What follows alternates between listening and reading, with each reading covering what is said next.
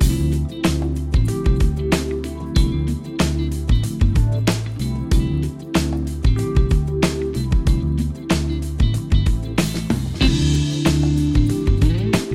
マシンのグッドナイトパパ。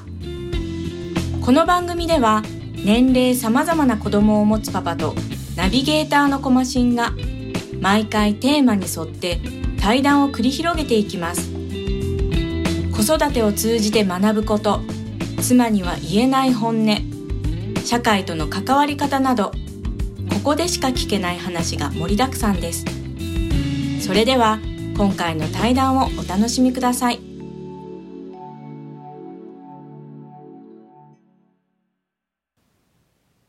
はい、えー今回の対談の相手なんですけども、えー福島さんという方です。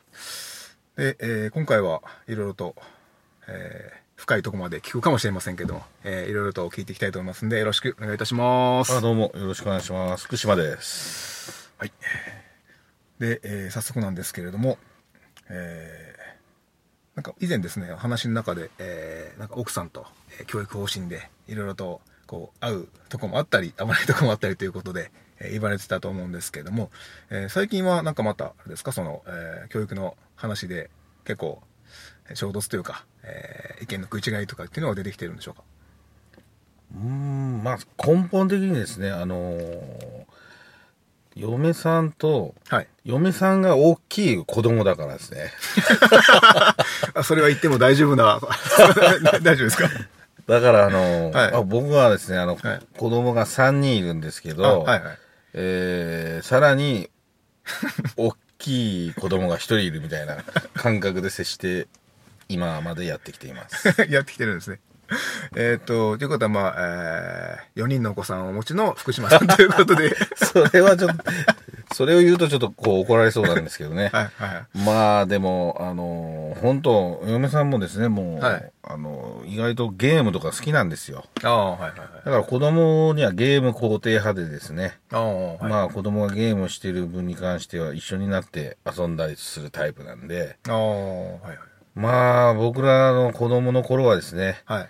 えーブロック崩しとか、インベーダーゲームぐらいしかなくて、はい。えー近所の駄菓子屋で、えー50円ぐらいを入れて、はい。まあ、やるというのに熱中するのが、まあ、ゲーム関係でいくとそこのぐらいでですね、家に、えーテレビゲームがあるっていうような家は、もう一人ぐらいしかいなかったですね。しかもブロック崩しだけのゲームとか、はい、はい。家に持ってるぐらいで。ああ、もうこ、僕が高校の頃で、あの、スーパーファミコンとかで出てきたのは、ファミコンとかスーパーファミコン。はい。あー、ファミコンのディスクシステムが出たぐらいの頃。いや、あの、これ聞いてる方も懐かしいなって、自分と同世代かなとかって思った方もいるかもしれないですけど、あ、じゃあその辺の、えーゲームしか、まあ当時は。そうですね。で、僕は、あの、大学に、の頃ですね、友達がゲームしてて、はい。それが、あの、えードラクエであったりはい。したので、まあ、ちょっと見てて、何がおもろいんかいなと思ってて、実際自分がやったらはい、かなりハマりましてですね。ああ、はいドラクエは結構ハマりました。まあ、その程度の人間ですから、まあ、ゲーム、ゲーマーのような、まあ、うちの嫁さんとですね、はい。まあ子供たちも熱中している状況を見ると、まあ僕の子供の頃はもう、なんですか、もう川に行ってザリガニ取ったりですね、うん。海に泳いでもう足のつかないところで本気で死にそうになったりとか、はい。まあそういうのをこなしてきて 生きてきてるからですね。はいはい。まあゲームもいいけどですね、外で遊んでほしいかなと思いますね。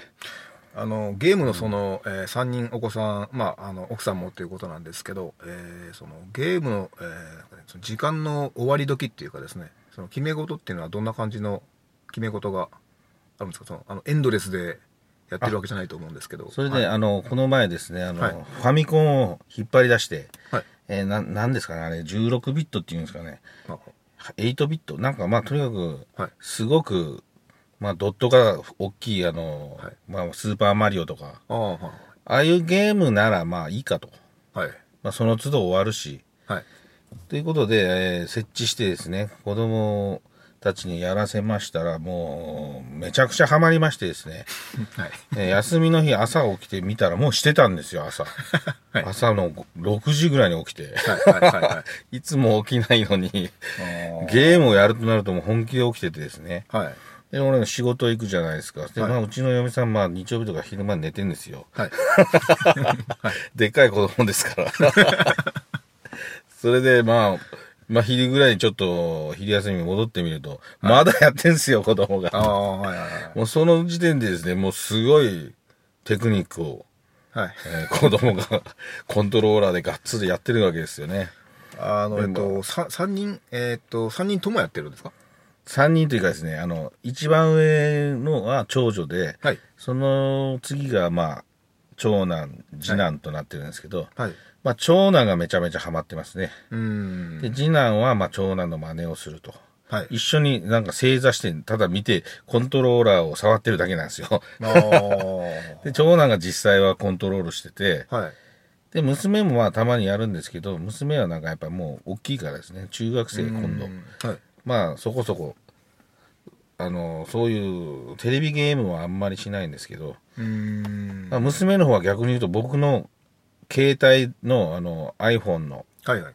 携帯のゲームをダウンロードして、うん。まあ、やっていいかなっていうから、まあ俺のを使ってやるのはいいよと時間が限られるし、はい。まあ、携帯を渡すのはちょっとどうかなと思うんで、ああ、はい。まあそういう感じで、携帯ゲームをやってますね、娘の方は。あの、まだ、その、マイ、マイ電話というか、それは持ってないんですか？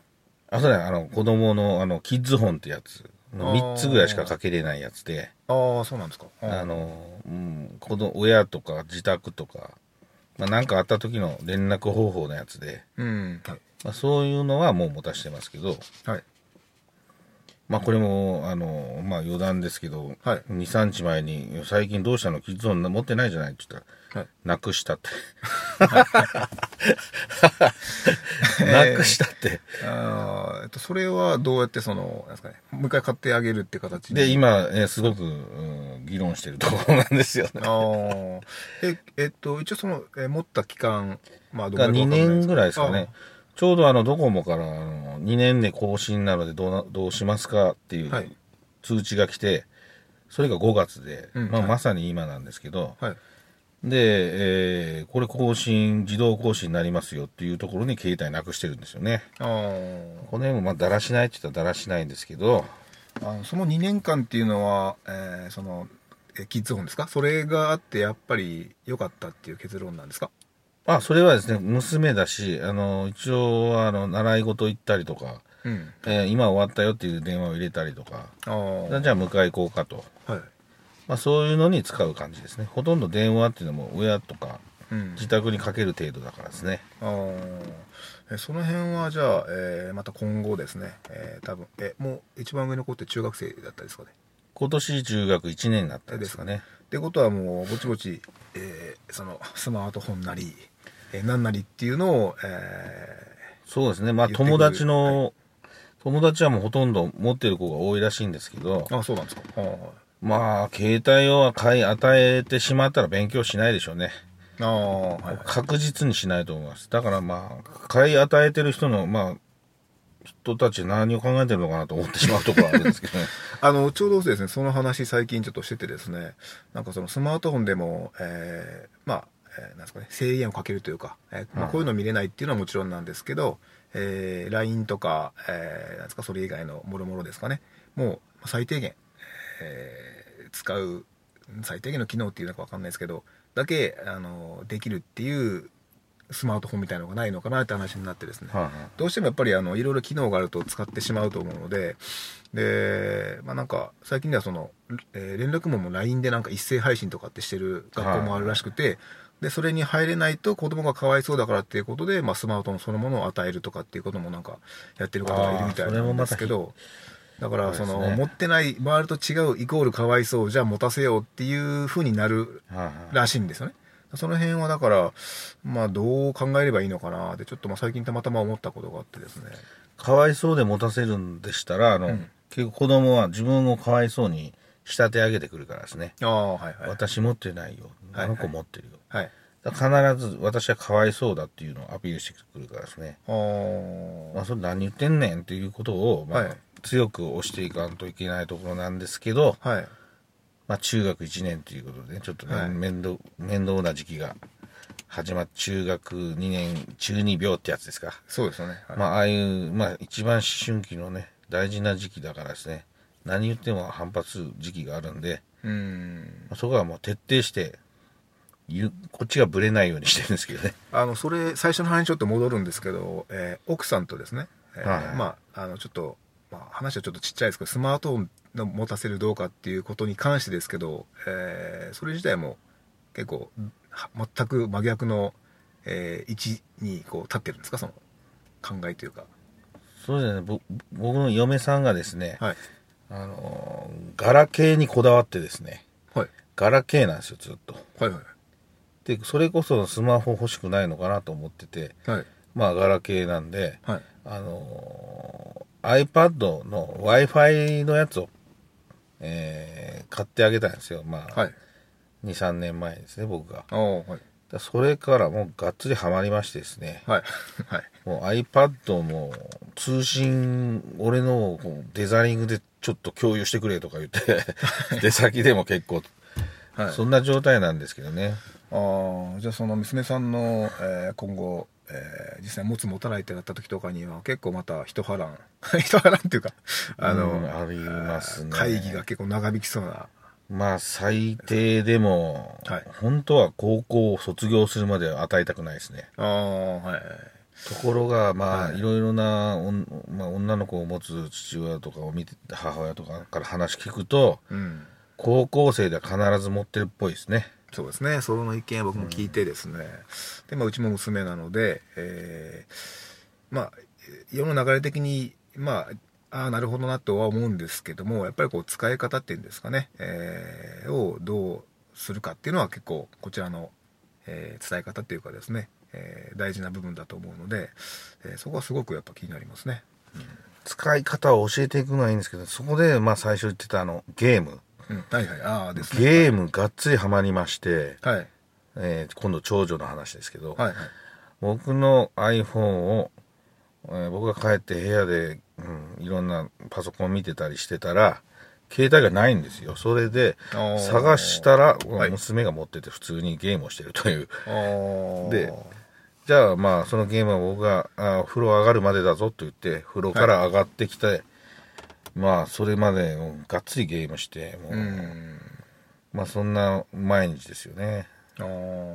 まあでもこれは買い与えない代わりに、はい。えー俺の貸してあるから、まあ、せ要するに時間的制限があるんですよ。うん。はい。自分のを貸すということで。はいまあそれでまあ一応、こう、自分の中ではこう区切ってる感じにはしてるんですけどね。ああまあ上の女の子の次にまた男の子あと2人、えーやってくると思うんですけどそこはまた男の子っていうことで、えーちょっと違うんですかね？その、まあ、携帯電話の話。もうゲームはですね、また別のゲーム、今度はマリオランとかですね、はい。触るだけでマリオががっつりやれるやつとかあるんですよ。はい。はい。でそれをまあやったりとか、一番下の子はもうマリオラン、ただ触るだけで直感的にやれるからですね。うーん。もう4歳なのに直感的にもうスマホをいじってるあたりがですね、はい。なんとも言えないですね。うーん。それは結構、まあ、難しい問題というか、まあ、今よりかもっとやっぱ進歩していくと思うのでそのどどんなもんがもうその機能として入っちゃうんだよっていうのがちょっと想像できないんですけど。スマホがどう扱われ出すかみたいなのゲームにとどまらずなんかいろんなことが入り込んでくるかなと思ってるんで、まあ、これからその、えーまあ、大きくなっていく子どもたちに対してですねそのどうしていくかっていうのは結構どこの親も頭悩ます逆に悩ましてない人は逆に 大丈夫かなって感じなんですけど。そうなんですよはい。まあ、例えばでもですね、はい。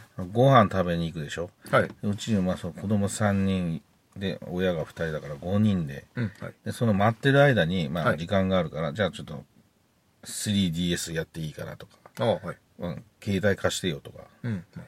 まあそんな状態で気づいてはっと見たら、まあ、うちの家族、俺以外全員パッドかなゲゲームやってるやんみたいな。そういう状況ではいはいはいみんなやめろって言ったら、すごい悪者になっちゃったりとかしてですね。ああまあ、結構、まあ、母親がゲーマーっていうのはかなり問題かなと。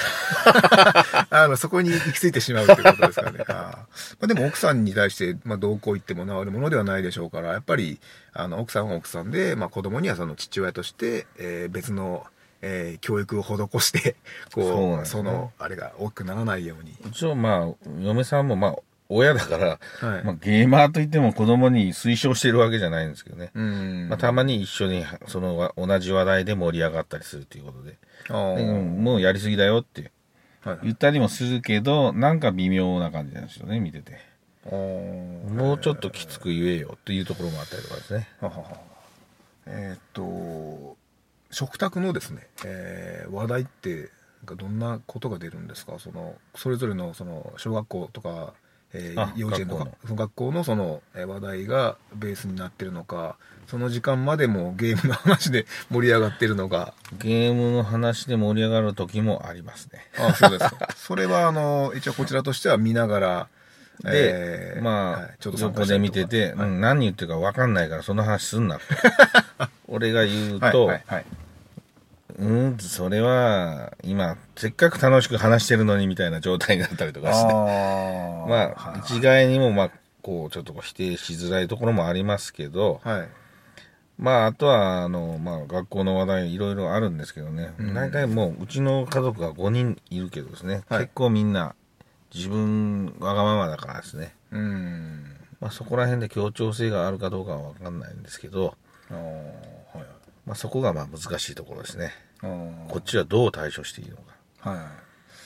あのでちょっと話変わるんですけど、えー福島さん、えーお子さん3人ということなんですけど、えー今結構その少子化とかですね、えー結婚、えーあと子育てですか？がちょっと遅くなってる方々みたいな人が結構まあ多いのかなって気はしてて、まあ私も一応結婚したの32だったので、別に早くはないんですけど、えーなんかその少子化、えーに対してですね、なんかその社会のえー雰囲気とかでなんかちょっと感じることってなんかありますか？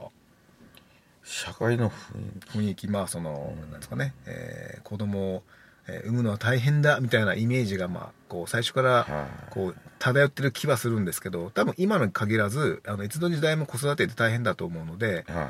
あの別に今だからって話じゃないと思うんですよね。はい、でまあなんか、えー逆に子育てに対して取り組むえー組織とか企業とかに対してなんかすごいですねみたいなあの雰囲気があったりとかもするんですけどね。えーまあなんか、えー少子化まあ問題になのかもしれないんですけど僕はそんな問題とそんな思ってなくてですね。はい。なんか、まあもうちょっとこう柔軟に考えればそんなに、えー抱え込むことでもないだろうしいろんな意見がこう、えー活発に出るようなものだと思ってるので、なんか少子化少子化って言ってあんなにこうなんですかね、えー取り上げるとかっていうのはそんなにあのあんまりうーんって感じで見てるんですけど、はい。どんな感じです？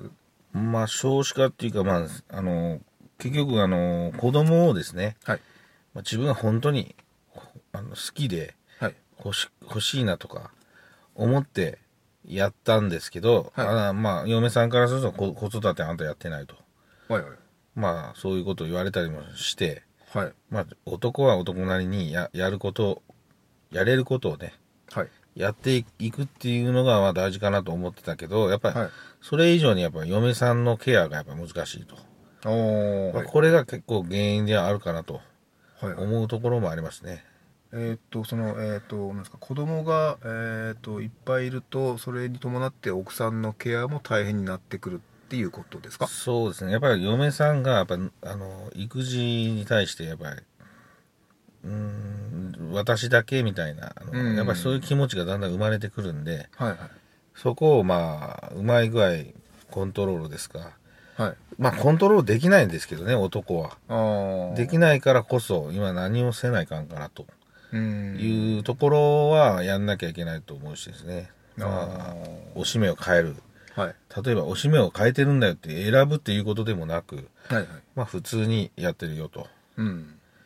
ていうけどですね、結構まあ僕の知り合い、とある知り合いは、おおしりうんこは買えないとかね、ああはい。そういう人もいるからですね。ああそうなんですかうん。こは買えないっていうの、なん。なのそれと思いましたけど、そうですねちょっとよくわからないですねはい、うん、おしめただ変えたから変えたよっていうなん。ていうか、はい子育てをまあやっぱ結局どん。な状況であれやっぱりうん。うん。こ変えれるようになろうと、はいはいはいまあ、そこもまたちょっとハードル高い人には辛いかもしれないと思うんですけどね。ねうんこを変えたあげくなんていうんですか、は もうお尻がもううんこまみれになってる時あるわけですよね、いはいはい。変えてたら自分の手にもついちゃったりとかする時もあるし、まあもちろんですね。はい。その時のはい。もうなんていうのもういっぱいいっぱい感が、それを乗り越えていかなきゃいけなくて。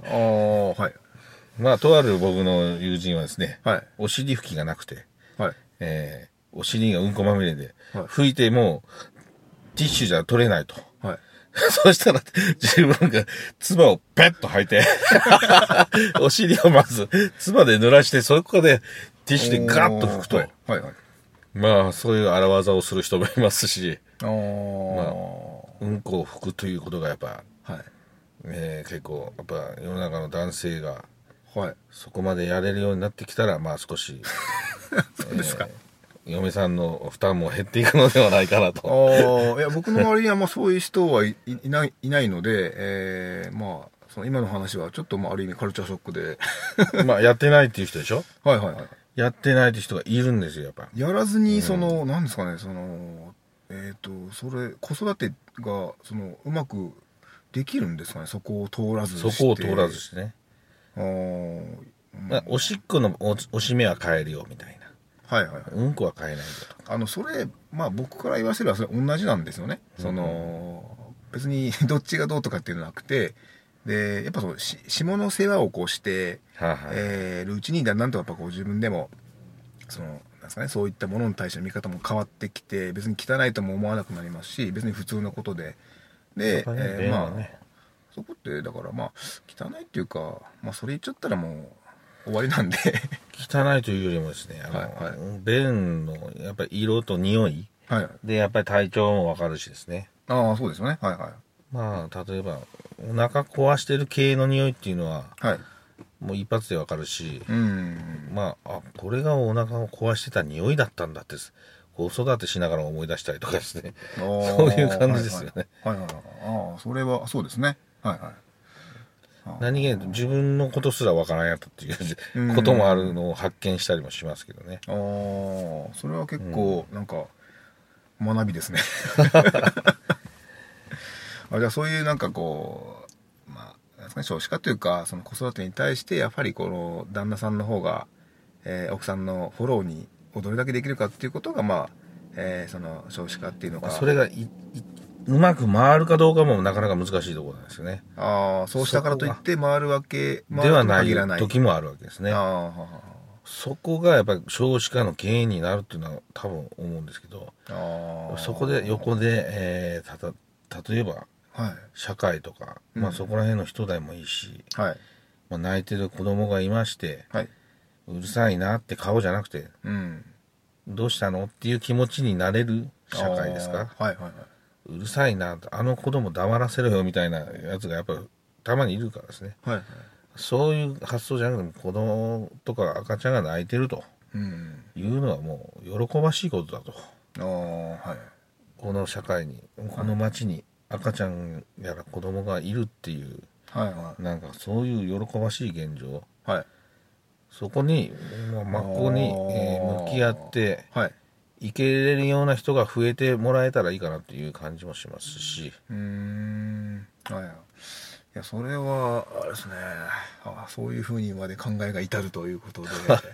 まあ僕もそこまで悟ってるわけではなくはいはいまあうるさい時はうるさいなと思うけどですね、はい。はいはい。決してそれを排除しようとは思わないですねうー。んいや今のでもあの考え子供子供とか小さい子がいることのなんか喜びじゃないですけどそれはですね僕があのお店をやってるもんで、はい自営なわけですよはいで子供も赤ちゃんバスケットに入れたままレジの横に置いてレジしてたりとかですね、はいそうやってもうその赤ちゃんはもう見せ物ですよね、うん。で近所のおばあさんが歩いてきて買い物し買い物した帰りに赤ちゃんの顔見てはい。最近赤ちゃん見ないよねっていう言うわけですよ。おおはい。ああいいよね可愛いよねって、うん、だからそれを見に来る感じ。まあ、これってなんかすごいなんか逆に連れてきたくなっちゃって、はい。まあ、これ自衛、まあ、いいか悪いか置いといて、うんまあ、自衛の強みっていうかですね、うーん。まあ、そういうところで、まあ、例えば職場に子供連れてくんなよっていう人もおるかもしれないけど、まあ、自衛なんで、はい。まあ、赤ちゃんそこに寝かせて、こっちはもう一生懸命働いたりとか、うんする時期もあったし、年末年始忙しい時とかもあった。はい。まあでもそれはですね、近所の人もおばあさんとか、おばさんとかが、やっぱり何子供を連れてきてんのよっていう対応だと、やっぱりそれも子育てしながら仕事もできないし、はい。ってなるとやっぱ保育園に預けよう。保育に預けて仕事をしてないかん。うん。まあ保育所っていうかですね、保育園に入れない時期だったから、はい。保育所に預けて、まあそれ、保育所に預けて仕事してた気が気じゃないんですよね、またこっちが。うん。はい。まあそういうのも、そういう時期もありましたけど、はい。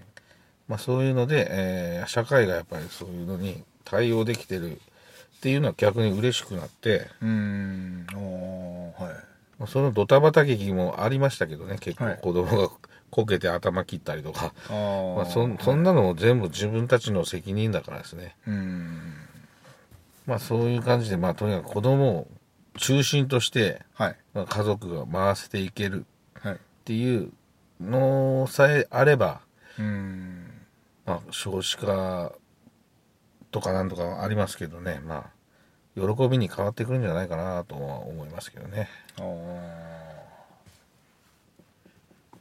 じゃあまあえー途中、えーまああの下の世話とか 話しましたけどまあ最後その子供を、中心としたっていうふうな考え方えーまあ、そういったのが今はその薄れてるとかっていうわけじゃないのかもしれないんですけどやっぱりちょっと、えーなんですかね、えーまあ、大人も余裕がないのかもしれないんですけど、はい、ちょっとそこをなんかもう一回こうなんかうまくやっていけたらいいのかなっていうような形で今話聞きながら思ったんですよね。はい。すみません。じゃあ、あの、ぼちぼち、あの、時間となりましたので、あはい。今日はどうもありがとうございました。どうぞありがとうございました。はい、ありがとうございました。コマシンのグッドナイトパパ。今回の対談はいかがだったでしょうか？福島さんとの対談を通して改めて自分が子供の時に受けてきたことを自分の子供たちに返していく。そういうことが一番重要なんじゃないかなと思いました。ではまた来週お会いしましょう。おやすみなさい。